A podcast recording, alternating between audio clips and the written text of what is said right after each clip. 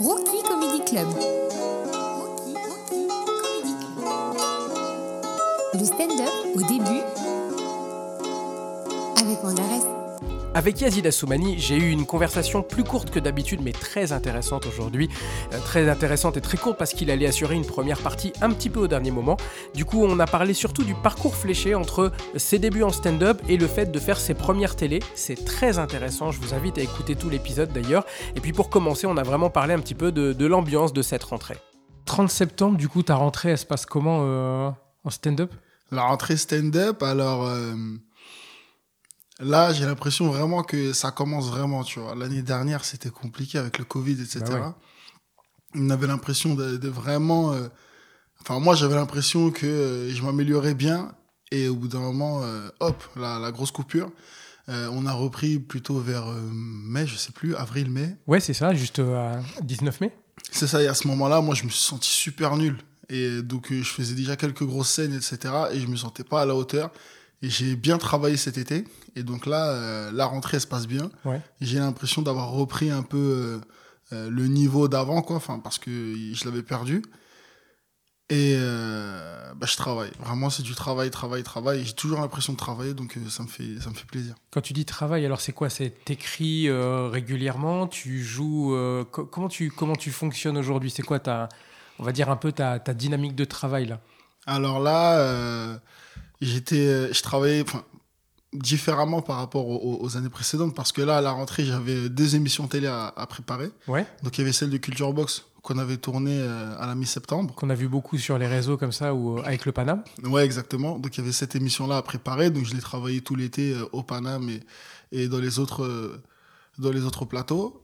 Et euh, après cette émission, eh ben, j'ai eu euh, une échéance. Il fallait absolument que je, que je donne mon texte pour euh, Pasquinade. Ok. Parce que Qui j'ai est la fait- plateforme d'Arun. C'est ça. Et je vais faire Pasquinade la semaine prochaine, là, lundi. Donc euh, tout ce mois de septembre, j'ai eu un peu la pression pour euh, Culture Box et Pasquinade pour le texte. Qu'est-ce que je vais faire? Qu'est-ce que je vais travailler? Et en même temps, Ouais. euh, moi, je déteste faire que du sûr. J'aime trop tester. J'ai toujours des idées, des blagues, etc. Donc, euh, je- on va dire en parallèle, je travaillais juste des, des thèmes, des sujets que je voudrais aborder avec des petites idées de blagues, etc. Donc, c'était un peu particulier. Mais euh, c'était trop bien. J'avais vraiment l'impression de travailler dans le stand-up. Tu parlais justement de la reprise, Covid, etc. et de l'année dernière. Toi, t'as commencé quand euh, tes, tes premières scènes, tes premières blagues C'était quand? Ma toute première scène, c'était en même temps que Louis Chappé. Ouais. C'était euh, en février 2017. Ok. Alors, en fait, tous les deux, on était étudiants à la fac de Nanterre. D'accord. Et on nous a appelés pour le concours de stand-up qui s'appelle Artichaut. Ok. Et donc, euh, PV, c'était le gagnant de l'année précédente. Oui, il en a parlé dans, dans un précédent Ouais, podcast. voilà, c'est ça, c'est sûr. Et, euh, et moi, quand je voyais PV, je l'ai avoué il y a pas longtemps, quand je voyais PV, ah, j'étais impressionné. Je me disais, ah, c'est le gagnant de l'année d'avant, je n'ose pas trop lui parler et tout. Et euh, donc, j'ai commencé avec Louis sur euh, ce concours, euh, alors qu'on était tous les deux étudiants à la fac de Nanterre. Ouais. Et euh, on a fini premier ex aequo pour notre première scène. Génial. Trop bien. On s'est qualifié pour la demi-finale. On a fini premier de nos deux demi-finales respectives. Et on s'est retrouvé en finale. Et Le moi, pote avec qui tu démarres et tu te retrouves face à lui, c'est un truc de fou. Et en finale, il y avait lui, moi et Bastien Morisson. Il y en avait d'autres, mais on était. Moi, j'ai eu le prix du public. Bastien, prix du jury. Et Louis, coup de cœur du jury. Donc, on a, on a été un peu les trois gagnants de cette, de cette édition. Et c'était euh, c'était trop bien. Quoi. Mais à Et- ce moment-là, tu le fais, euh, tu le fais vraiment en disant tiens, c'est mon opportunité, je vais la saisir, je vais faire du stand-up, c'est un truc de ouf. Ou tu te dis je suis étudiant, je fais, tu faisais des études de quoi d'ailleurs? J'étais en psycho. Et donc tu fais des études de psycho et à ce, à ce moment-là, tu te dis quoi? C'est vas-y, je le fais, je me fais un kiff. ou- Exactement. Franchement, alors euh, c'est c'est une amie qui s'appelle Barbara qui, qui, qui m'a vu à la fac. Euh, on discutait et en fait, elle était dans cet assaut qui gérait le concours euh, de stand-up et hum, je l'avais juste fait rire. En fait, elle et son amie que je ne connaissais pas, je l'ai je l'ai fait rire et elle m'a dit écoute, il y a un concours de stand-up étudiant, euh, lance-toi. Et moi, je suis un grand fan de stand-up et c'est comme euh, c'est comme le rap. Pour moi, euh, je sais que c'est un truc où vraiment ça nécessite beaucoup de travail. Ouais. Et je lui ai dit non mais là je t'ai fait rire mais je suis pas marrant dans le stand-up, c'est autre chose, c'est pas, enfin, je vais pas me lancer, je vais pas m'improviser stand-upper, quoi. T'es marrant d'origine, c'est-à-dire est-ce que tu fais partie de cette team de mecs où tu te dis j'étais le mec marrant ou toi c'est plutôt la team travail? Non, j'étais déjà marrant. D'accord. Moi, avec mes potes, enfin, j'étais déjà. Enfin, je vais pas dire j'étais le plus marrant. Moi, mes potes, ils me font tous plus marrer que moi, mais j'ai toujours voulu faire les blagues, etc. Enfin, je vais pas faire semblant. Tu sais, il y a souvent des gens qui disent, euh, avant de faire du stand-up, non, j'étais quelqu'un de réservé. Non, Ouais, là, c'est tu vois. ça. J'ai trouvé quelque chose en moi, j'ai trouvé mon clown. Toi, Ouais, tu non, en fait, euh, Franchement, j'ai toujours été comme ça. J'ai des vidéos de moi de 2015, euh, 13, 14, où vraiment je raconte des histoires et c'est déjà marrant, quoi, tu vois. Donc, euh, suite à ça, on m'a proposé le stand-up. Vu que moi, j'étais fan de stand-up et que je savais que c'était pas la même chose, j'avais refusé dans un premier temps. Après, elle m'a dit que bon, c'était un concours étudiant avec que des débutants, donc il n'y a pas de, voilà, pas de souci à avoir, quoi. Je me suis dit, bon, ok, je vais le faire. En me disant, euh, vu que je suis fan et que j'ai toujours voulu un peu le faire, j'ai voulu faire du théâtre aussi quand j'étais plus jeune, je vais le faire. Euh, je vais pas gagner parce que je suis, euh, je suis nul, enfin, je suis pas un stand-upper, quoi. Mais au moins, euh, j'aurais, j'aurais kiffé. Et ça tu- ça t'a amené à être quoi? En, en détente où tu t'es dit, vas-y, en fait, il n'y a pas d'enjeu parce que je vais pas gagner, donc je vais me faire un kiff? Ou c'était vrai. Enfin, des, des fois, ça peut être une stratégie aussi d'aborder une scène en disant, vas-y, je vais pas gagner euh, pour, pour euh, alléger le truc. Ou là, Mhm. vraiment, tu t'étais dit, j'ai rien, enfin, c'est pas pour moi, c'est- ce truc-là. Alors, quand j'ai commencé euh, pour ma première scène, je me disais pas que j'allais gagner. Mais je m'étais donné à fond dans l'écriture. En me disant, bon, je me donne à fond, ça va être cool, je vais pas gagner parce qu'il y a des gens qui sont plus forts, des vrais humoristes, etc. Mais au moins, je l'aurais fait et j'aurais connu l'expérience. Mais quand j'ai vu la première et la deuxième scène, je me suis dit, ah, il y a peut-être moyen que je gagne. Ok. Mais euh, encore même après la troisième scène, donc après la finale, euh, je pensais que, enfin, je pensais que ça allait s'arrêter là, quoi. Et t'avais jamais écrit de vanne avant, t'as pas pris de cours particuliers, Non, t'as pas jamais. lu. Parce que c'est ça qui est intéressant. Entre guillemets, tu sors de nulle part, tu fais un concours, tu le gagnes, sans avoir la technique des vannes. Alors, comment t'as comment t'as fait? C'est quoi le secret? Qu'est-ce qui t'a fait gagner à ce moment-là? Euh, je pense que ce qui m'a fait gagner, c'est ce qui fait un peu ma force aujourd'hui en tant que stand-upper. Moi, je suis pas, euh, je suis pas un gars qui écrit beaucoup. Je suis pas, je fais pas des rimes, enfin, je fais pas des trucs intelligents, enfin, tu vois. Ouais, t'as pas des allitérations, des machins, des jeux de mots, des J'ai callbacks, pas ça. Je l'ai pas. Je sais, je l'ai pas. Euh, ce qui, ce qui marche un peu dans mon stand-up, c'est ma manière de dire les choses. Ah, t'as une attitude sur scène, t'as- Exactement. très, très, très, très fort en fait. Ouais, c'est c'est ce qu'on me dit. Enfin, je le ressens aussi. Et en fait, je sais que. Et, c'est ce que je dis souvent à mes potes. Moi, les, les blagues, euh, je reviens, je reviens pas sur l'écriture parce que euh, écrivent tous plus que moi, je pense. Mais je reviens beaucoup sur euh, les, les mots employés, la manière de dire et la manière de formuler la phrase. Et c'est ce que j'ai toujours travaillé depuis ma toute première scène. Des fois, il y avait un mot que je voulais dire, un propos que je voulais euh, dire, donner, et, et je réfléchissais juste à comment le dire pour que ce soit marrant. Je comprends. En plus, tu racontes. Alors, moi, le- les, les fois où je t'ai vu jouer, tu as un set euh, où tu es enseignant, du coup, tu, tu Ouais. parles de ça et des enfants qui te font des, des phases un peu à l'école et tout. Et je Ouais. t'ai vu jouer ce truc-là, je crois que c'est au Kibélé, tu as dû faire le- Oui, le, plateau oui, de, oui, oui. de Tout va bien. Oui, Et j'étais dans la salle à ce moment-là. Oui, je m'en rappelle. Je m'en rappelle, ouais. et ouais. ça envoie. Mais, et en fait, tu as de l'attitude euh, fort et il y a un truc très américain dans ta manière de jouer euh, le stand-up. J'aime bien, j'aime bien ce euh, compliment. Non, mais c'est vraiment, il y a une énergie. Ouais. Et c'est un truc que moi, je suis en train de découvrir. Où des fois, je me trouve un peu sinistre quand je regarde. Mhm. Et, et je viens de comprendre la semaine dernière que ce qui manque, en fait, et c'est la raison pour laquelle je voulais te rencontrer aussi, c'est ça. C'est l'énergie américaine, c'est le truc, euh, c'est un show que Mhm, j'avais pas mhm. compris jusque-là. Bah, euh, j'ai envie de dire, il y a, y a plein de manières de faire de la scène. hein. Même aux States, tu vois sûrement des gens qui, qui sont euh, euh, très c'est immobile, etc.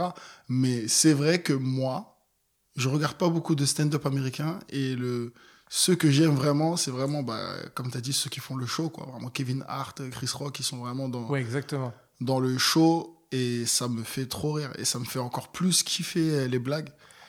Et euh, c'est vrai que je crois la première fois que j'ai vu Chris Rock et Kevin Hart, je me suis dit c'est j'ai envie de faire un truc comme ça, mais ils ont tellement tellement tellement plus que seulement une bonne énergie quoi. Mais c'est vrai que c'est exact, c'est c'est ce que j'aspirais à, à, à faire quoi comme type de stand-up entre guillemets. Du coup, t'es- tu fais, euh, tu fais l'artichaut, tu arrives au bout, entre guillemets, du parcours. Et une fois que cette partie-là, elle est terminée, tu es toujours étudiant. Oui. Et, et après, comment ça s'enchaîne euh, le truc pour toi? Alors, euh, après la finale, donc euh, une fois que je la gagne, il y a Sami Bell aussi qui avait fait l'artichaut euh, l'année d'avant. D'accord Donc il était dans euh, l'équipe, il était étudiant à la fac, et donc il m'a félicité. Et il m'a dit, euh, continue. Et, vraiment, c'est resté dans ma tête. Je me suis dit, ah, mais moi, je comptais m'arrêter là.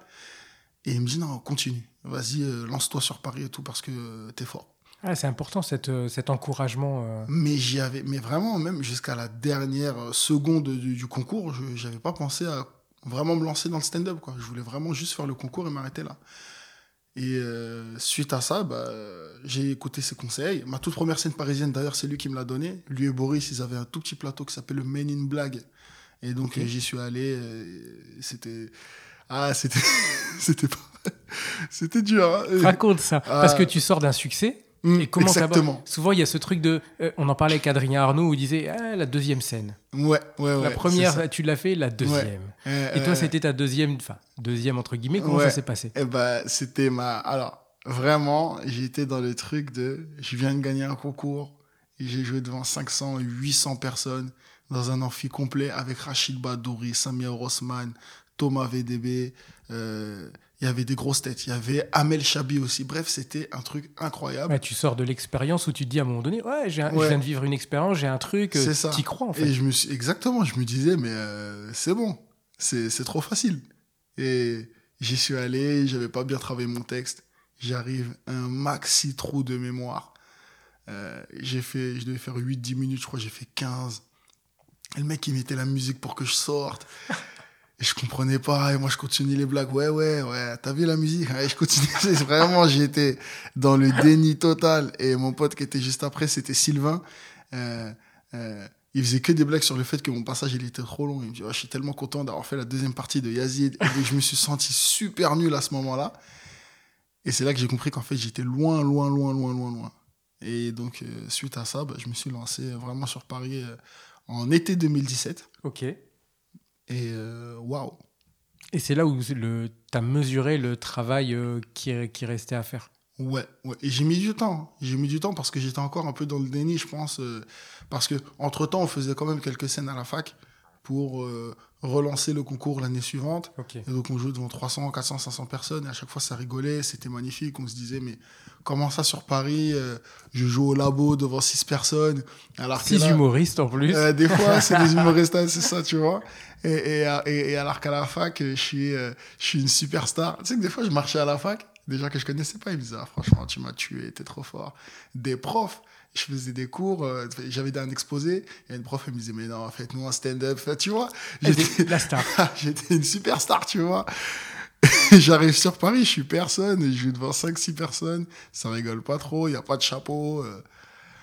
C'était euh, ouais, c'était euh, le jour et la nuit quoi. C'est difficile parce que quand moi je viens de, de province, effectivement, tu as ce truc, tu sais, tu fais des soirées chez toi, il y a 60 personnes dans la salle, ça gaulerie à Ouais. fond et tout. Ouais ouais. Tu sais, Ouais, ouais, crois. Ouais, Tu arrives sur Paris, tu joues dans un café, il y a 6 personnes, et là tu dis, mais c'est les mêmes blagues, c'est tout pareil. Je regarde la vidéo, tout pareil. Et c'est dur. Et effectivement, C'est hein. souvent en tant que débutant, t'es pas préparé à ce contraste. Hum, hum, hum. Soit t'attaques tout de suite sur Paris et t'es dans le bain, soit t'arrives avec une énergie, une confiance, et en fait, tu peux te faire presque détruire en fait de par, ce- par cette ambiance, je trouve. exactement. En fait, même, euh, enfin, je dirais, moi j'ai été confiant et pendant plusieurs mois, je peux dire que j'ai été un peu dans le déni de ce qui se passait quoi, tu vois. J'étais content de ce que je faisais, moi je me trouvais super drôle, je mesurais pas trop les rires des- du, du public, je savais pas à quel moment ils riaient vraiment, est-ce Ouais. que c'était marrant, etc. Et il m'a fallu plusieurs mois pour comprendre, ah ça c'est marrant, ça c'est pas marrant, ça faut absolument que je l'enlève, etc., etc. Comment Donc- tu comprends ça? C'est c'est quoi ta méthodologie de travail au début qui te permet d'arriver à cette conclusion où tu dis, OK, il y a une prise de conscience. Comment tu arrives à la prise de conscience Et comment un débutant aujourd'hui, lui, il peut aussi mettre ça en œuvre et dire, OK, je vais comprendre un truc En fait, c'est l'honnêteté des autres humoristes. Mais pas de n'importe qui, j'imagine. Moi, euh, quand j'ai commencé le stand-up, j'allais beaucoup au labo. C'est le labo, c'est là où tout a commencé pour moi. Et, et j'étais euh, souvent, j'avais souvent des retours de John Sulo Ouais. et de Merwan. Et donc ces deux gars-là, euh, après mes scènes, euh, moi je pensais que j'avais tout cartonné. Et une fois Merwan il est venu, alors vraiment ça faisait, ça faisait même pas cinq scènes quoi. Je pensais que j'avais tout cartonné, j'étais trop fort. Et Merwan il me dit, tu parles trop vite, on comprend rien à ce que tu dis.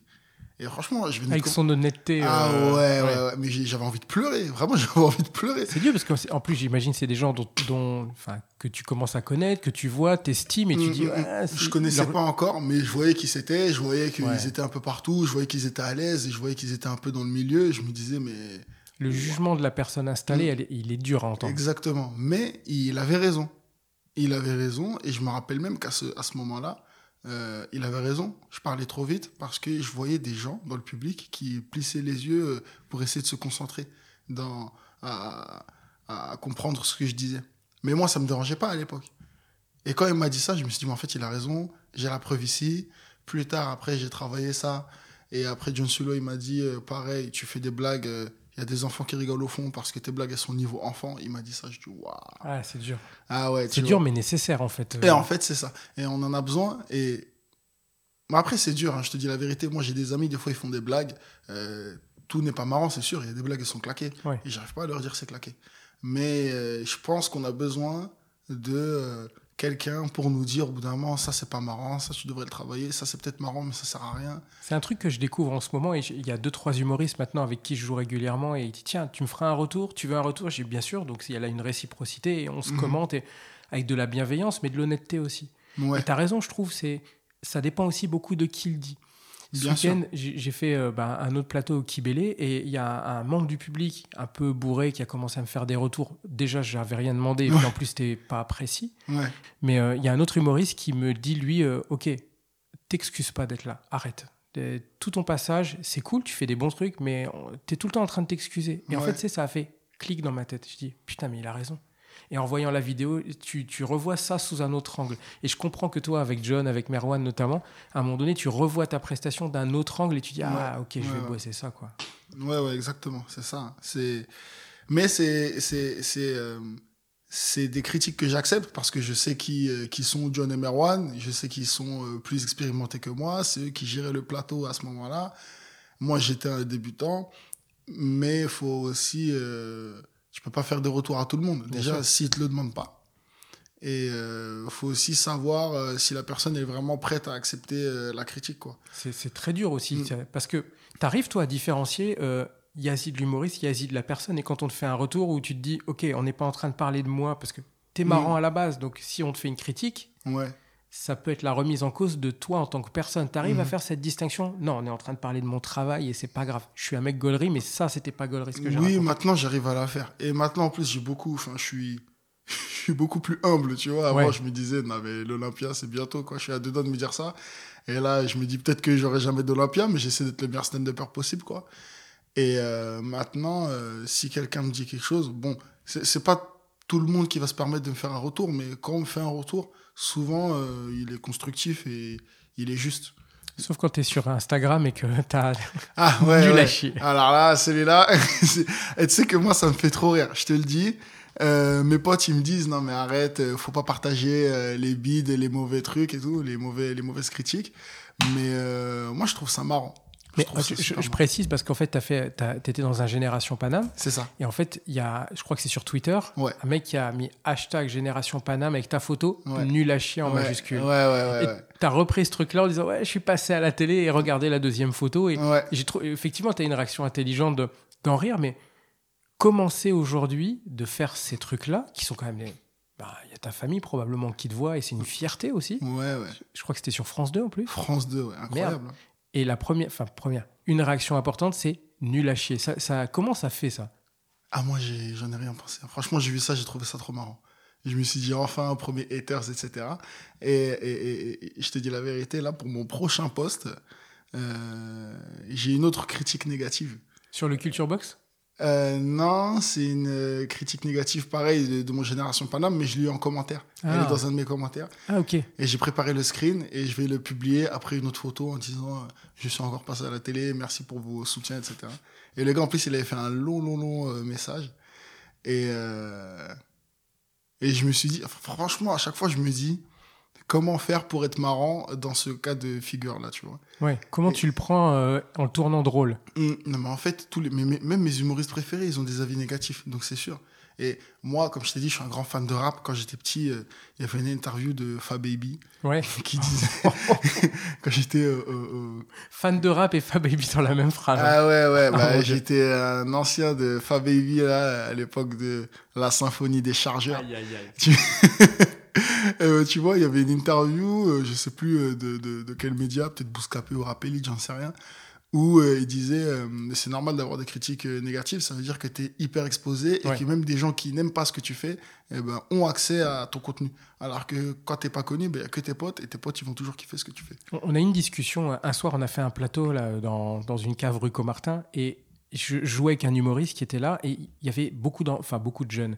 Il y avait un centre social ou un truc comme ça qui était venu avec son éducatrice. Et les enfants, 14 ans, très spontanés, à un moment donné, l'humoriste marche pas de ouf. Et il y a un gamin qui le regarde et qui lui dit Eh, T'es nul à chier en vrai. Ah ouais. Et à ce moment-là, il a eu une, ré- une réaction que on a eu un grand débat après, pas d'humoriste. Il a Mhm. eu une réaction d'homme. qui a- Il a fini son set et en sortant, il a dit Eh, Je vais lui niquer sa mère. Ah ouais, carrément. Et, ouais, et vraiment énervé, il dit, Eh, je m'en vais. Il a quitté la soirée, il a pas fini avec nous. Il dit Je m'en vais, sinon je vais le taper. 14 piges le gosse. Ouais. Et je me dis, c'est un peu ce qu'on est en train de dire là, réaction d'humoriste. Comment tu peux tourner ça, même si c'est difficile, mais euh, j'ai toujours euh, cet exemple de Donnell Jacksman qui se fait insulter de sale noire sur scène et- Ouais. et, qui à un moment donné arrive quand même à... Et c'est dur Mm. de reprendre le, le cours du truc et malgré tout de faire le taf. Et euh, je me pose cette question-là, comment c'est de gérer ça Bah, c'est dur, hein. je pense que ça dépend de chacun d'entre nous. hein. T'as déjà eu, toi, des, des, des moments un peu difficiles comme ça sur scène, de, de Ouais. gens ou bourrés ou avec des réactions euh, inappropriées? Ouais, une fois quand je commençais, ça, c'est resté dans ma tête. Mais avant, quand je commençais, euh, sais, je voulais directement commencer avec un rire. Tu vois, enfin, même maintenant, mais maintenant, enfin, je sais quand est-ce que le rire doit apparaître. Donc, si j'ai pas le rire que je veux, dès le début, je sais si je vais passer un bon moment ou pas. Au bout de 10, 20 secondes, quoi. Ouais.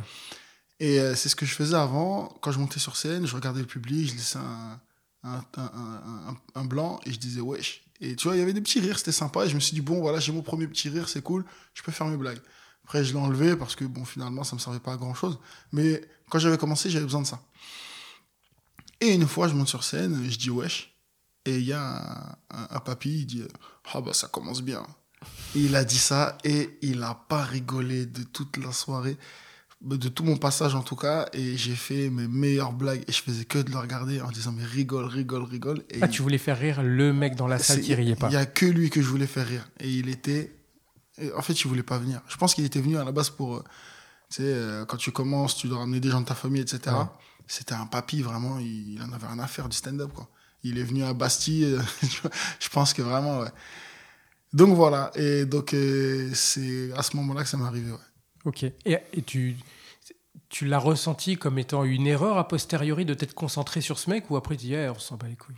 Bah, euh, maintenant, je m'en tape, mais c'est vrai que sur le coup, euh, jusqu'à la dernière seconde, c'est lui que je regardais en me disant, mais c'est mon wesh qui a fait qu'il a pas rigolé, ou il était déterminé à pas rigoler de toute la soirée, et je me suis demandé est-ce qu'il a rigolé à d'autres humoristes après, enfin vraiment, sur le coup, ça m'avait un peu, euh, un peu, je- un peu vexé, tu vois, le truc qui me dit ça commence bien, ça veut dire premier mot directement, il se dit bon, ce mec-là, il est claqué, et je me suis dit, mais c'est Ouais. pas possible, on travaille, on essaie d'être marrant, peut-être ça, c'est pas marrant, mais. Eh bon, c'est ça, on est des êtres humains. on, est, C'est clair. on est super sensibles. hein. Tu as dit que tu as commencé donc en septembre 2017. Ouais, été Et- 2017. Ouais. Et, et du coup, là, tu es en train de, de parler, euh, on a parlé de France 2, de Génération Paname, de, de- du Labo du Rire. Enfin, Ouais. en quatre années, et si tu enlèves l'année de Covid, Mhm. tu as commencé à constituer un parcours vachement intéressant, je trouve, avec Ouais. euh, des, des vannes qui marchent et tout. Comment tu travailles, comment tu as travaillé depuis le début en termes d'écriture? Tu l'as dit, pas forcément très littéraire, très les Mhm. blagues et tout. C'est quoi la méthode de travail aujourd'hui? J'ai beaucoup varié. J'ai beaucoup varié et j'ai envie de dire, euh, je varie tout le temps. Il y a des phases, il y a des moments où euh, j'écris beaucoup. J'écris beaucoup et, je garde le plus marrant. Il y a des phases aussi où des fois, euh, des moments où vraiment j'ai une idée. Et donc c'est l'idée que j'essaie un peu de développer avec des blagues, etc. Mais sans pour autant écrire. Par exemple, là, ça fait deux, trois semaines que j'essaie de travailler sur quelque chose et j'ai rien écrit. Je fais juste que de parler, parler, parler, parler là-dessus. Tu t'enregistres Tu fais que. Je m'enregistre. Ah, je m'enregistre tout le temps. D'accord. Ça, c'est le conseil de John Sulo. Il m'a dit enregistrez-vous tout le temps. Il euh. l'avait partagé dans un épisode. euh, Alors, il disait c'est super dur. Mm. Au début, en plus, ça peut vraiment te casser les pattes, mais c'est indispensable. Ah ouais, ouais, ouais. Ça, enregistrer tout le temps, c'est le conseil que je donne à tout le monde. Et euh, ouais, je m'enregistre, je me réécoute, je vois ce qui a été marrant, pourquoi ça a été marrant, j'essaie de comprendre. Et je travaille autour de tout ça, quoi. Mais euh, ouais, ça varie. Là, en ce moment, j'écris pas beaucoup, mais euh, Je sais que bientôt, là, je vais me mettre à beaucoup écrire parce que le sujet que je, que je suis en train d'aborder, enfin, je suis en train de parler de ma perte de poids, etc. Ok. Et euh, j'ai dit tout ce qui me passait par la tête, plus ou moins. J'ai eu des trucs marrants, des trucs beaucoup moins marrants, mais euh, c'est des choses qui me passaient par la tête. Maintenant, il faut que je me concentre sur l'écriture. Peut-être qu'il y aura autre chose, d'autres euh, angles, d'autres. C'est compliqué. C'est intéressant. Alors, j'ai- euh, moi aussi perdu beaucoup de po- poids à un moment, et en fait, j'ai cherché dès le début à faire des vannes, à Mm. rendre ça marrant. Et toi, tu l'abordes inversement, c'est-à-dire, en fait, tu veux d'abord tu racontes des trucs, Ouais. et de ces trucs que tu racontes, tu, tu repères les petites pépites qui sont drôles à l'intérieur. En fait. ouais, ouais, ouais. Et Ah. c'est un truc que tu perpétues dans le reste, ou c'est très spécifique à ce sujet-là? C'est-à-dire, est-ce que c'est une manière de travailler, de dire, t'emmerdes pas avec les vannes, d'abord raconte un truc? Ouais, euh, franchement, c'est ça que je fais d'abord. D'abord, euh, alors j'écris pas tout seul aussi, mais euh, d'abord, en fait, euh, je, parle de mon, je pars de mon expérience personnelle, je la raconte, et euh, je vois déjà ce qui est intéressant, ce qui est marrant, ce qui ne l'est pas. Et très vite, il y a des trucs que j'enlève, des trucs que, qui des fois sont pas marrants, mais que, que, que, que j'ai l'impression que c'est important d'aborder, donc je le garde et je vais essayer de le rendre marrant plus tard. Ouais. Et, et ensuite, une fois que j'ai plus ou moins le, le- le contenu en brut, au moins, ben, j'essaie de le, le polir un peu et en- avec de l'écriture et avec euh, Camille, le gars avec qui j'écris. C'est avec lui que j'écris beaucoup. Moi, je lui envoie mes audios. Euh, il m'écrit des blagues aussi, on écrit ensemble, on en discute. Et des fois, il peut m'écrire des blagues et je peux lui dire c'est pourri, je vais jamais la faire. Et des fois, je lui donne ma blague, il me dit c'est pourri, arrête de la faire. Et c'est trop bien parce qu'on est des, on est des vrais potes, donc on écrit vraiment euh, bien tous les deux. Un- Cette partie-là m'intéresse beaucoup parce qu'au début, il y a le côté écrire des blagues avec quelqu'un, il y a ce côté, tu sais, co-auteur et tout, un peu Mm. professionnel. Et en fait, je suis en train de me rendre compte, euh, après avoir commencé là il y a un an, que t'as pas, c'est pas une notion de co-auteur et tout, c'est dire juste trouver des gens avec qui tu es à l'aise d'écrire et parce que la manière de fonctionner, ça marche.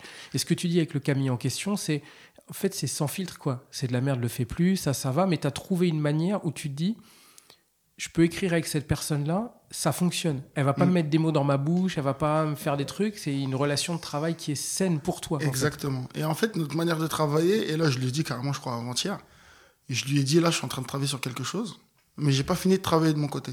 Donc, je te donne rien. Et quand j'aurai terminé de travailler de mon côté là-dessus et que je pense que j'aurai fait le maximum, là, je reviendrai vers toi, vers toi. Euh, je te- je te- je t'enverrai euh, le, le, le résultat et tu me dis ce qui a amélioré, ce qui a changé, etc. Et souvent, très souvent, ça se passe très bien. Et des fois, euh, c'est juste une idée que je transmets et, une grosse blague qui en sort, etc. Par exemple, euh, dans mon passage de Génération Paname, et je dis, je suis très content d'être prof, etc. Et donc, je dis, je vais à des manifs, je suis super content, et que je leur dis, euh, tu sais, dans la manif, euh, ils se plaignent, et que je dis oui. Et après, je dis collègue, et tu vois, hop, le rire, etc. Et ben ça, c'est venu avec lui, alors que l'idée initiale, je lui ai dit, euh, je lui ai dit quoi? On était, dans le, on était juste dans le train, et il me dit, bon, moi, je descends au prochain arrêt, viens, on trouve une blague. Alors, ça se passe pas tout le temps comme ça, hein, mais Ouais. là, c'était magique. Euh, je lui ai dit, bon, écoute, euh, il y a pas longtemps, j'ai fait grève, c'était trop cool, mais j'ai perdu 50 euros. je lui ai dit ça, il m'a dit, c'est pourri, c'est pourri comme blague. Mais tu pourrais dire que tu es tellement fier d'être prof que tu manifestes comme les profs, alors que tu rien à revendiquer. Mais il faut que tu trouves un mot marrant pour, euh, pour finir la blague. Et c'est là que j'ai trouvé collègue et qu'après, voilà, on s'est dit, bon, c'est parfait, hop, tu travailles ça de ton côté. Et donc voilà, quoi. C'est c'est ça qui est bien, quoi. Il, il essaie de me faire comprendre ce que je veux dire euh, via des, des, des- des procédés humoristiques. Ah, c'est, en tout cas, moi, je trouve un bon conseil et c'est quelque chose au départ. Quand, quand tu commences tout seul dans ton coin, le fait de dire trouve la personne avec qui tu peux jouer ce miroir et tout, un peu ce Ouais. ping-pong de vanne, c'est Mm. pas forcément. C'est difficile en plus de pas arriver à cette relation de Ouais. est-ce qu'il est plus drôle que moi? Est-ce que tu vois, il y a ce challenge de sentir que tu grandis. Il, il est euh, stand-upper lui aussi? Non, Donc il ça, est même pas stand-upper. ça élimine en fait le côté euh, compétition euh, et j'essaie d'être plus drôle.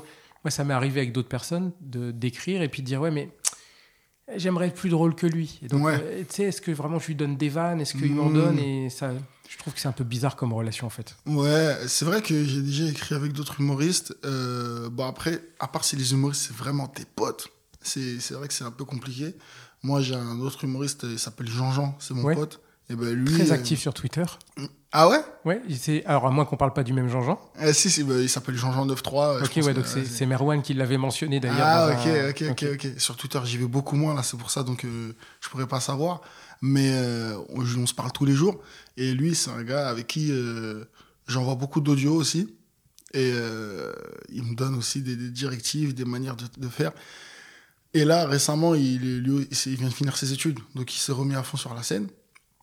Et vu qu'on est potes, et ben pareil, je lui donne encore une fois des, des conseils. Et jamais je me dirais. Enfin, moi, je le trouve plus marrant que moi parce que je le trouve super marrant, je le connais super bien, ce Mhm. mec. Mais sur la scène, des fois, il y a des trucs où moi, je pense qu'il y a des choses à améliorer. Et lui, de mon côté, il pense qu'il y a des choses à améliorer avec moi. Et on a tous les deux des points forts euh, différents, donc on, on s'aide, quoi. C'est trop bien. Tu as évoqué tout à l'heure Men in Blague. Et donc, tu as expliqué comment ça s'était passé, un peu la- Mhm. une forme de désillusion en fait là-dedans. Ouais. Et comment ça se passe la suite? C'est-à-dire comment tu trouves les prochaines scènes, les prochains plateaux, les prochains open mic? Et j'aime- j'aimerais comprendre comment t'en es arrivé là alors que tu pars de ce moment où tu dis waouh ça va être chaud en fait. Ah ouais. C'est quoi l'enchaînement d'étapes qui t'amène à faire euh, France 2 Génération Paname et être là aujourd'hui? Suite au Men in Blague, moi, j'étais euh, bon, j'étais encore étudiant, mais je commençais à avoir un peu d'argent avec la bourse, etc. Et j'étais en service civique en plus, donc j'avais un petit peu d'argent. Et j'étais parti voir le spectacle de Mohamed Noir. Moi, j'étais un grand fan à l'époque. Enfin, je le suis toujours, mais j'étais un grand fan et euh, débutant euh, dans le stand-up. Et je suis parti le voir en lui disant Bon, écoute, j'ai commencé le stand-up, j'ai fait une scène, j'ai trop kiffé, mais je sais pas où me lancer. Et il me dit Écoute, euh, tu vas au Paname. Tu vas au Paname, tu joues, tu vas rencontrer des gens, tu vas trouver d'autres comedy clubs, tu vas trouver d'autres scènes ouvertes. Tu iras jouer aussi là-bas. Et tu verras avec le temps, plus tu seras fort, plus, tu- joueras devant du monde. Et vraiment, euh, j'ai suivi son conseil. Je suis allé au Paname, j'ai envoyé un message, j'ai dit bonjour, j'aimerais jouer. Où est-ce que je dois me diriger? Ils m'ont dirigé vers le Labo du Rire. Suite au Labo du Rire, bah, j'ai fait, j'ai rencontré tous les autres humoristes qui débutaient avec moi. On a fait beaucoup de scènes ensemble, Mhm. beaucoup, beaucoup, beaucoup, dans des plateaux qui ouvraient, dans des plateaux qui étaient déjà là, mais dont j'avais pas connaissance. J'avais rencontré Louis Dubourg, qui à l'époque euh, faisait les auditions publiques du Café Oscar. Ouais. Donc il m'avait donné euh, des créneaux pour là-bas. Donc c'est là où j'ai entendu parler du Café Oscar, euh, de un plateau qui s'appelle le Comicol. Michael Montadir, c'est lui qui le gérait à l'époque. Il m'avait donné 5 minutes de test. Si ça avait bien marché, bah, il me donnait du 10 minutes avec, euh, dans le line-up, etc. Donc c'était vraiment aller étape par étape. Et avec le temps, euh, par exemple, une fois j'étais au labo. J'étais encore au labo au bout de deux ans. Ça faisait deux ans que j'étais au labo. Moi, je jouais devant 10, 15 personnes, mais j'étais content. Et une fois, dans le public, il y a Jason Brokers et Panayotis. Alors là, euh, waouh. Moi, j'étais avec d'autres humoristes du labo. J'ai dit, ouais, je voulais tester des trucs, mais je sais pas. Il y a quand même Jason Brokers, c'est Panayotis.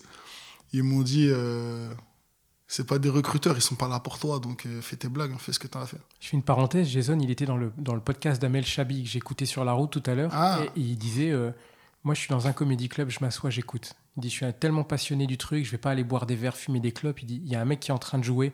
Même ça fait dix fois que je l'ai vu jouer, je vais m'asseoir et je vais l'écouter. Ouais. Donc c'est c'est intéressant qu'il tu vois, il était dans la salle et je pense que par passion, il a dit Je vais écouter les, les jeunes, quoi. Exactement. Eh ben, en fait, ce qui s'est passé plus tard, c'est que j'ai vu Panayotis, il m'a dit Tu m'as tué, c'était trop fort. Et Jason, je le connaissais vraiment de. On avait fait une scène ensemble, quoi, tu vois. Et en fait, plus tard, Panayotis, m'envoie un message, il me dit Bon, je t'ai vu au labo, j'ai kiffé, viens faire mes premières parties. C'est incroyable comme Euh, histoire. alors, je te refais. Et plus tard, en fait, j'ai appris qu'il était venu euh, pour moi. En fait, c'était quelqu'un qui lui avait dit Yazid, il est en train de tout niquer et tout, euh, viens le voir. Donc, Et le juste gars- avec des labos. juste avec du labo. C'est génial. Et donc, le gars qui avait dit euh, c'est pas des recruteurs, ils viennent pas pour toi, il avait tort. il était, ils étaient venus pour moi. Mais ça t'a procuré une forme de détente finalement où tu as enfin, relativisé un peu le truc. Si tu l'avais su, est-ce que est-ce que tu aurais été dans le même état Ouais, d'esprit? été- Je pense que j'aurais été dans un stress incroyable et j'aurais pas du tout testé. Parce que finalement, j'avais testé et le test s'est bien passé et je refais, bon, je devais tester une minute ou deux, quoi. Et après, je suis, je suis revenu dans le, dans le truc là et ça s'est trop bien passé. Et euh, le fait d'avoir fait les premières parties de Panayotis au point virgule, ça m'a tellement professionnalisé. C'était euh, génial. Qu'est-ce que tu as appris C'est intéressant cette notion de première partie. Qu'est-ce que tu as appris comme enseignement si tu devais garder un truc où tu dis putain mais heureusement que j'ai fait ça, ça a débloqué un truc chez moi? Euh, au début, en fait, comment ça s'est passé les premières parties? Au début, je faisais mes blagues. Panayotis, il kiffait, il me disait rien. Mais des fois, il me disait. C'est lui qui m'a dit enlève, enlève le wesh. C'est lui qui m'a dit. Il me dit je pense que ça te dessert plus qu'autre chose. Hop, il me dit ça. Après, il me dit, tu vois, euh, euh, je te filme. Je te filme et je t'envoie. Tu me dis ce que t'en penses. Il m'a filmé, il m'a envoyé. Et j'avais pas aimé euh, mon attitude. C'était la première fois que tu comptes filmer ou que tu te filmais? Non, on m'avait déjà filmé, mais c'est la première fois qu'on me filmait dans un théâtre Ah, pour le spectacle de quelqu'un d'aussi connu que. Panayotis, tu vois. Donc, il a filmé. Tu sais, la caméra, en plus, elle était à l'envers et tout, mais ça me suffisait, quoi. Et euh, il m'a envoyé. Et là, j'ai compris qu'il y avait un truc euh, dans mon attitude qui était pas bien. Et donc, la fois d'après, je me suis senti plus fort.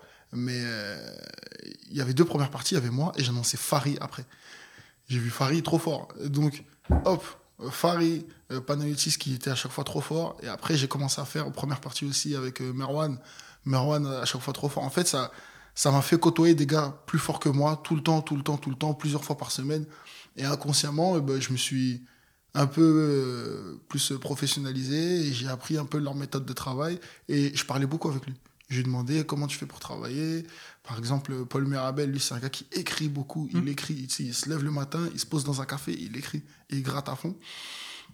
J'en parlais à Panoitis, il me disait que lui, il n'était pas forcément comme ça, tu vois, et que tout le monde ne faisait pas comme ça. Il je crois que c'est lui qui m'avait parlé justement de la méthode de Adib Al-Khalidé. Lui, ce qu'il fait, c'est euh, il a une idée. Et par exemple, il va jouer euh, cinq fois par semaine. euh, sur le même thème. Il va aborder le même thème, mais il va rien écrire.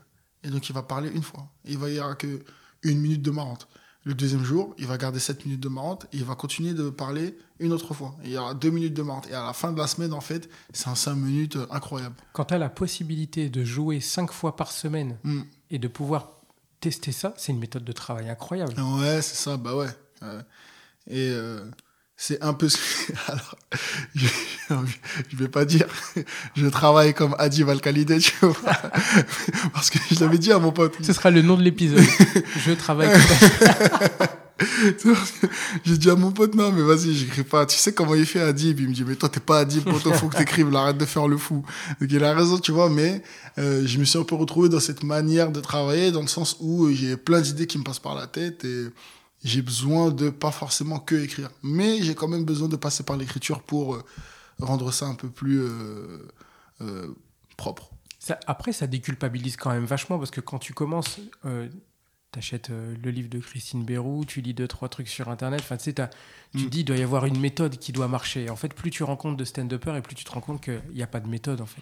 Des fois, Ouais, je suis sur les toilettes, j'écris. Des fois, je m'enregistre, j'écris plus rien. Des fois, c'est très scolaire, j'écris un million d'idées. Ouais. Des fois, c'est ce que tu viens de dire. ça et En fait, il n'y a pas de recette miracle. C'est juste comment toi tu travailles, comment tu te sens à l'aise avec la méthode. Mm. Et bah, juste bosse, mais Ouais. la méthodologie n'a pas trop d'importance, il n'y a pas de règle miracle. Mm, mm. Bah après quand même, euh, j'ai envie de dire quand j'ai commencé, j'ai beaucoup écrit quand même.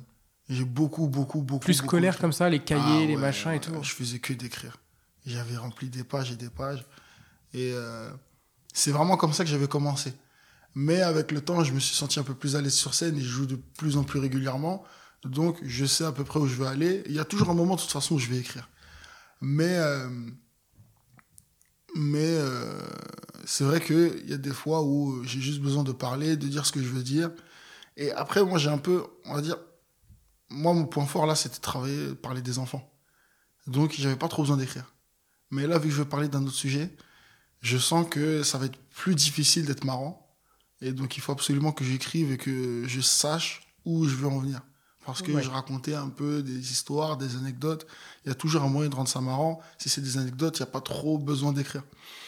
Et euh, mais là, je veux. C'est pas que des anecdotes, c'est vraiment des trucs. Enfin, c'est c'est plus compliqué, quoi. Et il n'y a pas d'enfants. Tu sais, les enfants, c'est le truc, ça attendrit un peu, ça fait Ouais. je sais que c'est un peu un piège. Parce que je suis un peu tombé dans le piège de bon, si je parle des enfants, c'est marrant. Mais euh, est-ce que je suis vraiment marrant en dehors de ça? Je comprends. Mm. Les, les histoires que tu racontes, euh, et notamment, tu as, des vannes sur le fait que, un- un- sans dévoiler la vanne, mais il y, a- il y a un gamin qui t'a dit un truc et il s'est trompé de mots, en fait. euh, Ah oui, oui, oui. tu- donc, effectivement, je, je comprends, euh, je comprends ce que tu veux dire. La- situation est drôle en elle-même, mais tu, Ça, la question que tu ouais, poses, c'est est-ce que je peux aller au-delà de ce truc-là Bah ouais, ça, j'ai jamais eu besoin de l'écrire, quoi. J'ai jamais eu besoin de l'écrire, j'ai juste à raconter, hop, c'est super marrant. Euh, je reviens là-dessus plus tard. Il y a... J'écris pas grand-chose par rapport à ça, parce que c'est vraiment des situations que j'ai vraiment vécues. Mais euh, je pense que pour écrire euh, autre chose, pour travailler sur autre chose, sur d'autres sujets un peu, bah, il faut, je pense qu'il faut que je passe par l'écriture. Pour rendre ça un peu plus... euh, Ça ramène au fait que tu es enseignant aujourd'hui. Mhm. De, de, quelle, de quelle section Je sais même pas si tu veux vraiment détailler ou pas d'ailleurs. Ouais, bah en fait, je suis professeur des écoles, donc ça veut dire que je peux enseigner euh, de la petite section au CM2. Ok. Euh, mes deux premières années, j'étais en grande section. L'année dernière, euh, j'étais décharge, donc j'étais sur deux écoles, j'avais des CE2 et des CM1.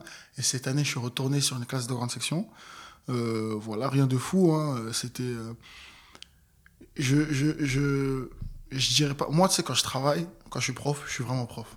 Je suis pas stand-upper. C'est ce que je voulais te demander justement. Ouais, Mais Vraiment, vraiment, quand je suis prof, je suis vraiment prof. Donc, il y, a des, il y a des moments où on me disait, euh, tu sais, euh, il faut juste que le soir tu rentres et que tu racontes ce qui s'est passé à l'école et, euh, et tu vas avoir plein de blagues. Mais en fait, quand je suis au taf, je pense à mon taf et je pense pas au stand-up. Et quand je suis au stand-up, je pense qu'au stand-up, je pense pas à mon taf. Même si au travail, je parle du stand-up et au stand-up, je parle du travail. quand je suis à l'école, je suis vraiment un prof. T'arrives à cloisonner comme ça, c'est-à-dire, enfin, n'importe qui dans son travail sous la douche, tu peux avoir une idée qui arrive. Toi, t'arrives à cloisonner en disant, pop, pop, pop, je suis en train de parler de mathématiques, là, la vanne, elle va rester dehors et on en parlera plus tard. Et j'ai même pas de blague. Franchement, quand j'arrive, Ah. il n'y a aucune idée de vanne qui me vient. Moi, quand j'arrive, je pense toujours à. euh, je sais pas comment expliquer. Comment j'arrive, je pense toujours à vraiment euh, comment faire en sorte que euh, ce que je veux transmettre, euh, ça se fasse. Comment faire en sorte qu'il y ait du silence dans la classe. euh, comment euh, gérer mon sommeil parce que je suis quand même un peu fatigué. euh, comment préparer les futurs ateliers. Donc, je suis vraiment à fond, à fond, à fond dans l'école. Mais quand je, suis, quand je suis sur scène, je pense aussi qu'à la scène. Là, par exemple, on parle, je pense beaucoup à ma manière de travailler, etc. Je pense pas du tout à l'école. C'est ça qui est bien. Ouais, je comprends. Et c'est souvent une question qui revient, c'est quand tu débutes, et même après d'ailleurs, tu peux garder un métier à côté, et c'est comment tu agences ton stand-up, ton métier, comment l'un prend pas le pas sur l'autre et tout. Et moi, j'ai eu pendant un moment une vraie difficulté à, à ce que le stand-up et ma passion du stand-up ne, ne viennent pas trop sur mon métier. Ouais, Et vraiment, ça m'a porté un peu préjudice parce qu'il y a des moments où j'avais du mal à penser au boulot parce que c'était les vannes, le soir, l'open mic, le plateau, Ouais, la première ouais. partie de machin. Et... Mm. Donc, euh, ok. Ouais, ouais c'est, pas évident. hein, C'est pas évident. C'est pour ça que euh, souvent, on nous dit de faire un choix au bout d'un moment, etc. Moi, je suis dans l'optique que. euh, ah, je suis trop content d'être prof. Je suis vraiment trop content. C'est pour ça que j'en parle. Et je suis trop content de faire du stand-up aussi. L'un et l'autre. En fait, j'ai connu les étés avec que du stand-up.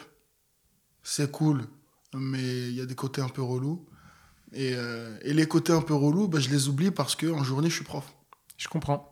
En fait, il y, a- il y a ce côté, je garde ça un peu, pas en loisir, parce que mine de rien, tu fais ça sérieusement, mais c'est un à côté. Et donc, Mm. il y a un moment donné, je peux aussi profiter de pas y être et je peux me créer une envie d'y retourner. Ouais. Alors que quand tu fais que ça toute la journée, John Solo disait ça, et notamment quand tu as bidé et tout, il y a que ça dans ta vie après un moment. Ouais, ouais, ouais, C'est- ça ça. peut être difficile. Ah ouais, c'est pas évident, exactement. Et moi, le truc, c'est que vraiment, des bides, je, je m'en mange, hein, je m'en mange, et des fois dans des scènes euh, pas évidentes. Et le lendemain, bah, je dois travailler, quoi. Donc euh, j'oublie, et, la prochaine scène, elle est directement après le travail, donc je me reconcentre sur la prochaine scène, et j'ai pas trop le temps de, de, de, réfléchir au bide, quoi. C'est un truc, euh, enfin, je vais pas donner les enseignements, je le fais jamais dans le podcast, mais je garde ça pour. euh, mon sentiment, c'est de dire, même si tu as bidé, même si tu as été nul sur scène, et ça m'est arrivé le week-end dernier, tu arrives le lundi matin au taf, tu te dis, c'est pas grave, le taf, ça, je cartonne par contre. Hum, hum, Et c'est- tu sais, ça me procure une forme de sécurité où tu dis ça, c'est sûr dans ta vie. Donc, il n'y a pas une remise en question de tout parce que tu es que stand-upper et pendant une Ouais. semaine, ça marche pas. Ouais. Donc, euh, ouais, c'est plutôt un, un beau conseil. D'ailleurs, le, la notion de bid pour toi, comment tu, comment tu le gères? Ça te touche, ça te touche pas? Ça fait partie du processus ou tu vois ce que je veux dire? Bien sûr, ça fait partie du processus. En fait, là, ce qui, le, le bid vraiment qui est euh, dur à encaisser, c'est le bid où euh, tu te donnes à fond, tu testes pas, tu fais tes meilleures blagues et qu'il y a beaucoup de monde. Par exemple, euh, quand je fais les premières parties de Paul, Paul là, y a- Mirabel Ouais, Paul Mirabel, il y a 400 personnes. J'ai jamais bidé, mais il y a des moments où j'étais pas satisfait de l'intensité des rires. Et à ce moment-là, déjà, c'est relou. Euh, Parce que tu sais que en plus, tu es en première partie euh, de Ouais. quelqu'un, tu as un job à faire en fait. Ouais, exactement. Il y avait aussi une fois où j'avais joué à un événement, en fait, euh, pour, pour les Comoriens. Tu vois, il y avait un, événement- un événement spécial pour les Comoriens, et donc moi, on m'avait demandé d'intervenir et de faire de- du stand-up. J'en avais déjà fait précédemment, ça s'était très bien passé. Et à celui-ci, je pensais aussi que ça allait bien se passer, mais c'était compliqué, ça avait commencé avec du retard. Il y avait, il y avait des gens debout, des gens qui parlaient, etc. Donc, en vrai, c'était pas du tout adapté. J'ai quand même essayé de faire mes blagues. Ça n'a pas du tout marché. Et c'était la pire scène de ma vie. Vraiment, c'était celle-là. Il y a la vidéo, elle est quelque part, je crois, sur mon téléphone, celui de mon cousin. C'était il y a deux ans, deux ans et demi. J'ai jamais regardé la vidéo. Vraiment, c'était le bide de ma vie, quoi. Et donc, ce truc comme ça mm. d'une mauvaise scène que tu peux pas regarder et tu sais qu'elle est quelque part et elle, est, enfouie. Ouais, ouais. Et des bides, je m'en suis mangé, même je pense, des pires que celui-là. Mais là, il y avait un peu le, le truc de bah, c'est devant des Comoriens, donc euh, voilà, il y a un peu de la famille, il y a un peu du truc, il y a un peu de. Tu représentes un peu les Comores dans ce que tu fais. Et là, hop, ça rigole pas, tu te dis. Ah. c'est un peu comme bider dans ta ville euh, ou dans ton quartier, quoi. Mais c'est ce qui alors c'est ce qui m'est arrivé. C'est pas ce qui m'est arrivé, mais suite à ça, euh, Jason Brokers m'avait appelé en plus pour faire sa première partie à Trappes, donc la ville d'où je viens. Et j'avais tellement peur de bider que j'ai prévenu personne. J'ai prévenu personne, mais bon, c'était un gros événement. Le théâtre de Trappes, il fait 800 euh, places, il était complet. Il y avait des amis d'enfance, etc., qui étaient dans le public. Il y avait même le maire de Trappes. Euh, et j'ai fait un excellent passage. Ça s'est super bien passé. Est-ce que c'est pas horrible de marcher alors qu'il n'y a personne pour le voir que tu connais? Ouais, ouais, ouais. Quand même, il y avait un peu de ça. Il y a des... Par exemple, mon ancien coach de basket, il m'a dit Mais il fallait me dire que tu étais à Trappes et je serais venu te voir. Mais je savais pas que j'allais bien marcher et je voulais pas qu'il voit ça, quoi. Donc. Euh, et là, par exemple, je vais faire 30 minutes euh, la semaine prochaine. Et il y a beaucoup de collègues qui vont venir et des anciens gars de mon équipe de basket et des potes à moi qui vont venir. Et j'ai une pression incroyable sur. Euh, je me dis peut-être que je vais bider, mais c'est pas grave. Franchement, je suis en train de me dire ça. C'est juste que ça va durer 30 minutes. C'est ça le problème.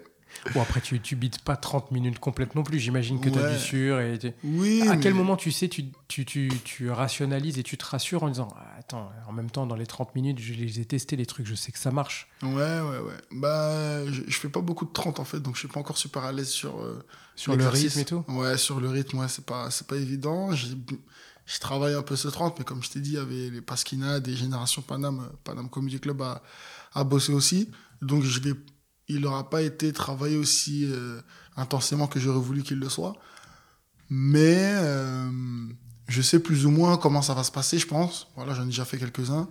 Et il y aura des moments de, euh, il y aura des moments de flottement, quoi. C'est normal. C'est juste que j'espère que mes blagues sûres vont bien marcher. Et surtout qu'il y ait un petit monde. Parce que si vraiment c'est que des amis à moi et qu'en en fait il n'y a que 15 personnes, alors que c'est au Jardin Sauvage, tu vois, c'est super grand ils vont se dire, quand même, euh, ça fait plusieurs années qu'ils nous en parlent, euh, ils remplissent pas du tout. Tu sais, en fait, j'ai, j'ai peur de leur euh, regard. Alors qu'en fait, eux, ils sont bienveillants, ils savent que. C'est exactement ça. Mais malgré tout, je vais quand même me dire. Et ça rajoute une pression dont tu n'as pas forcément besoin. Une sacrée pression, ouais.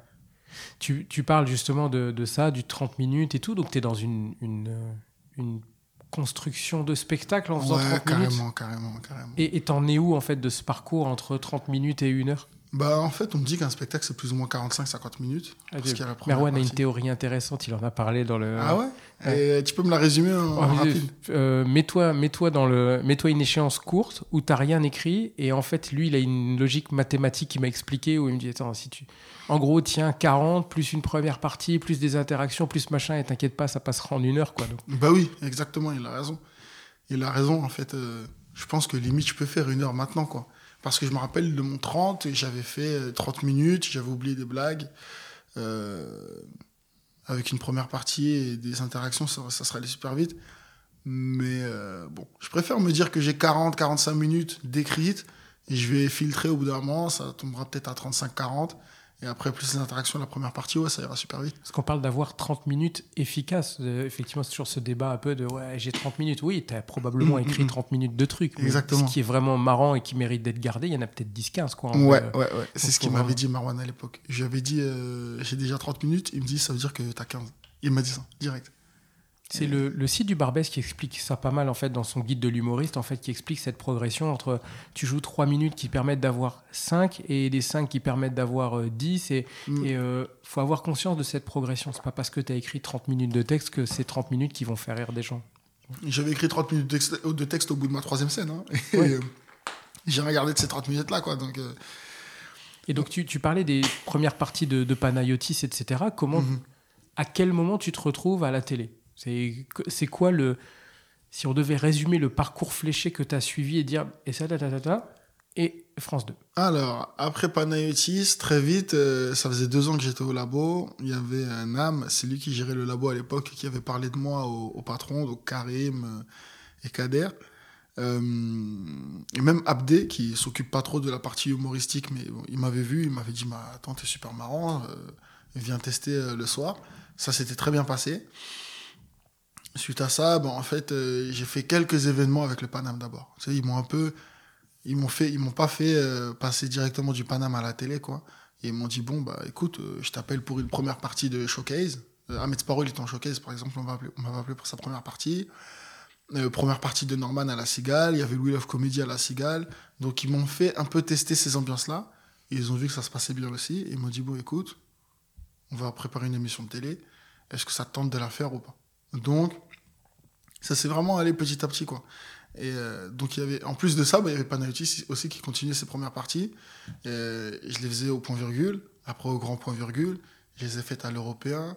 Euh, théâtre de l'atelier, c'était aussi donc. Euh, je tu suis la progression aussi de quelqu'un d'autre qui t'emmène un peu dans son sillage finalement. Exactement. En plus Jason Brokers qui m'avait appelé pour ses premières parties, euh, à Trappe donc devant 800 personnes, à l'Apollo plusieurs fois par semaine.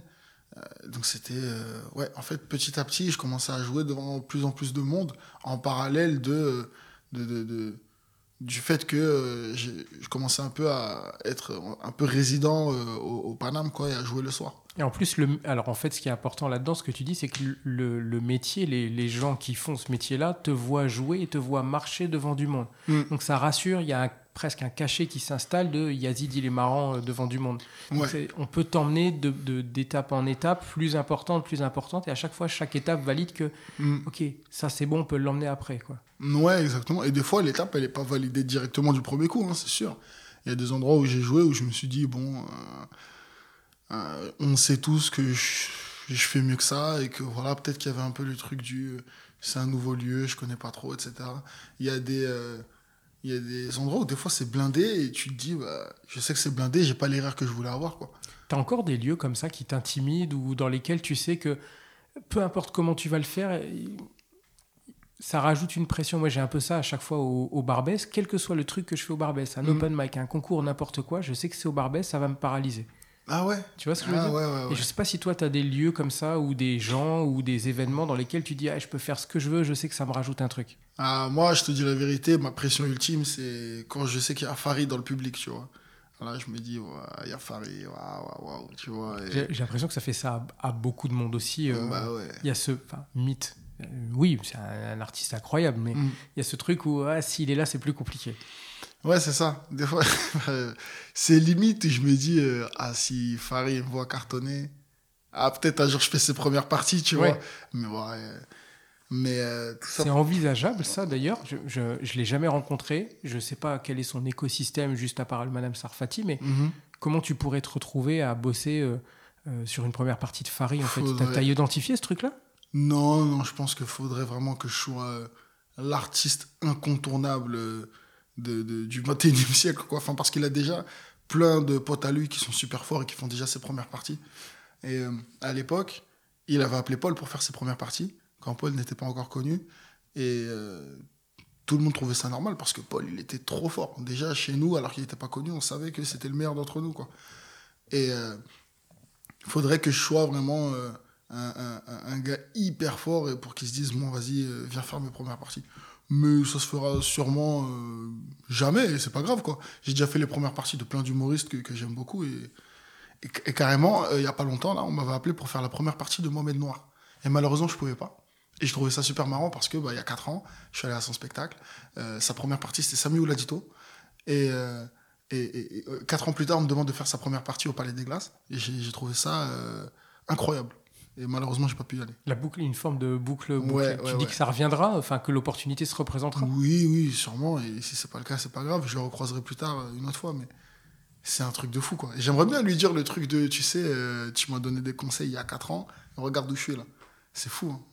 C'est important. En fait, même la notion de transmission et tout ce que tu dis depuis tout à l'heure, on arrive sur la fin de l'entretien, mais tu, depuis tout à l'heure, en fait, tu parles de j'ai vu des trucs, j'ai parlé avec des gens, j'ai joué, j'ai reparlé avec des gens qui m'ont fait jouer ailleurs, qui m'ont fait reparler avec des gens et à un moment donné, tu as l'opportunité de revenir au début et de dire à la personne. Ouais.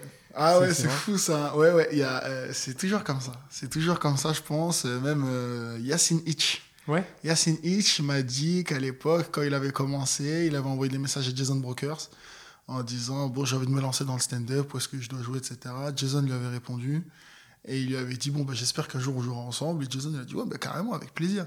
Et quelques années plus tard, il fait sa première partie. Il lui dit Regarde, je sais pas si tu te rappelles tous ces messages que je t'avais envoyés et tout. Et il s'est dit C'est incroyable. J'ai eu le même truc avec Seb Meillet à l'époque. Quand j'avais envoyé des messages, je faisais pas encore de stand-up. Je disais J'adore ce que tu fais, j'espère que je te verrai en spectacle. Euh, il avait répondu super, super gentiment. Et trois ans plus tard, on joue sur scène. Et, c'était marrant parce qu'il m'a dit Bon, bah, j'espère que je vais pas bider devant toi, la honte. Et, euh, et, et, ce jour-là, ce jour-là, ça s'était pas bien passé pour lui. Mais après, j'ai rejoué avec lui plein de fois et tout le monde sait qu'il est trop trop fort. Mais euh, c'est vrai qu'il y a un peu cette histoire de t'as envoyé des messages à des humoristes euh, quand t'étais encore fan et, et plus tard, finalement, tu joues avec eux, quoi. C'est un truc de fou. Et là, je commence un peu à avoir. Euh, ça à être de l'autre côté. Bah, finalement, la manière dont moi je te contacte, en fait, c'est une forme, ça perpétue un peu cette tradition-là. C'est-à-dire Ouais, moi, je te ouais. vois jouer, je suis au début, Ouais. ah, Yazid. Moi, premier étonné, je dis, tiens, un podcast. Tu me dis, mais Banco, je suis super chaud. Je dis, ouh, tant, d'enthousiasme pour un mec euh, que j'ai vu à la télé. C'est marrant parce qu'en fait, tu te rends compte que un humoriste, c'est avant tout une personne et ils en parlent suffisamment avec leurs doutes et tout. Mm, mm, mm. C'est des gens, ils sont derrière leur écran et, et, bah, des fois, ils répondent pas et des fois, ils répondent. Et quand ils Ouais. répondent, c'est normal, quoi, tu vois. Bah ouais, carrément. Là, tu vois, par exemple, il y a pas longtemps, il y a un gars, j'ai oublié son nom. Euh, il m'a envoyé un message en me disant qu'il m'avait vu en première partie de Paul Mirabel et qu'il avait kiffé. Donc euh, moi, je le remercie, ça m'a fait plaisir. Et plus tard, enfin, je comprends qu'en fait, ce mec-là, il débute dans, dans le stand-up aussi. Et après, il m'a renvoyé un message, il m'a dit, est-ce que je pourrais faire tes premières parties un jour? Et euh, alors moi, j'ai pas encore de spectacle ni rien, mais vu qu'on a commencé, qu'on était plein plein de potes, moi j'ai envie, tu sais, le truc un peu à l'américaine de les. partir en tournée avec tous mes potes et Eh oui. faire des trucs, euh, les tourbus, les trucs comme ça, tu vois. Et je sais que ça se fera comme ça et que c'est vraiment que mes potes qui feront mes premières parties. Mais le fait qu'ils m'aient demandé, je me suis dit, euh, ah, je passe de l'autre côté. Je passe de l'autre côté, les gens ils veulent faire mes premières parties. euh, Waouh! Ça a marqué un petit truc de, de- dans la progression finalement. Ouais, je Ouais. comprends. Mm. Et donc, pour terminer, si tu évoqué pas mal de noms et tout, de gens qui t'ont inspiré, finalement, euh, qui tu vises aujourd'hui et donc, euh, à qui tu te dis j'aimerais bien bosser avec cette personne, j'aimerais bien faire sa première partie, j'aimerais bien écrire avec. Enfin, voilà. Qui aujourd'hui euh, est dans ton viseur, entre guillemets? Je, pourrais pas, je vais pas dire. Je pense que là, je suis très content de bosser avec ceux, de, avec, de, de bosser avec mon équipe. Ceux avec qui je bosse, je suis vraiment content de bosser avec eux. Il n'y a pas des personnes avec qui j'aimerais bosser en particulier. Mais, euh, par exemple, de là où je suis, quand je vois, par exemple, un peu euh, comment il. C'est la carrière de Jason Brokers, tu vois. Il n'est pas connu, c'est pas une superstar. Mais dans le stand-up, il est super connu. Il remplit euh, la Scala plusieurs fois par semaine. Et tu vois, je me dis, si j'arrive à, juste à ce niveau-là, je serais super content. Mais ce niveau-là, euh, waouh, j'ai l'impression que je l'aurai jamais, quoi. C'est un truc de fou. Le travail, en fait. Ouais, le travail. Le ouais, travail, le travail. mais- Comme il dit, dans 15 ans, on sera fort et, euh, et revenez dans 15 ans. Et en fait, euh, ouais, quel âge aujourd'hui? J'ai 26. Ouais, donc effectivement. Tu vois, euh, ouais, ouais. Et lui, il a 10 ans plus que moi, tu vois. bah oui, donc. euh, Mais ouais, dans 10 ans, je pense, je sais pas si dans 10 ans j'aurai son niveau, quoi. Mais bon, il est- c'est impressionnant ce qu'il fait. Tu seras toujours là dans 10 ans? Je sais pas. Enfin, je pense que oui. Je pense que oui, dans le sens où je suis trop content de faire du stand-up. Et moi, j'ai pas envie de faire. J'ai pas forcément envie de faire du cinéma, du théâtre, ni rien. J'ai vraiment juste envie de faire du stand-up. Donc, je pense que dans 10 ans, j'y serai toujours. Euh, si j'y suis pas, c'est que vraiment, j'aurai arrêté le milieu artistique euh, totalement. Parce que, tu sais, des fois, je me dis, si j'ai une femme et des enfants et que je suis pas là, bah, peut-être il faut que, que j'arrête, tu vois. Mais je pense que dans 10 ans, je serai toujours dans le stand-up. Mot de la fin. Ouais. Eh, j'aimerais bien réécouter le podcast dans 10 ans. Ah, j'espère. Et j'espère que dans 10 ans, j'aurai pas de calvitie. C'est, ma hantise. Dans 10 ans, quand je ferai ta première partie, je te renvoie l'épisode. Carrément. Ah, c'est cool, merci beaucoup. Yes, avec plaisir. Super. C'était le dernier épisode de Rookie Comedy Club avec Yazid Assoumani. Je vous invite vraiment à aller le, suivre partout sur les réseaux sociaux, sur les plateaux. Sur Instagram, vous le trouverez sur Assoumani Yazid. Je vous invite aussi à aller suivre le compte de l'émission si vous ne le faites pas déjà, c'est Rookie Comedy Club. Quant à moi, je suis Jérémy Mandarès et vous me trouverez sur le même nom euh, sur Instagram. Je vous souhaite bon stand-up et je vous dis rendez-vous au prochain épisode.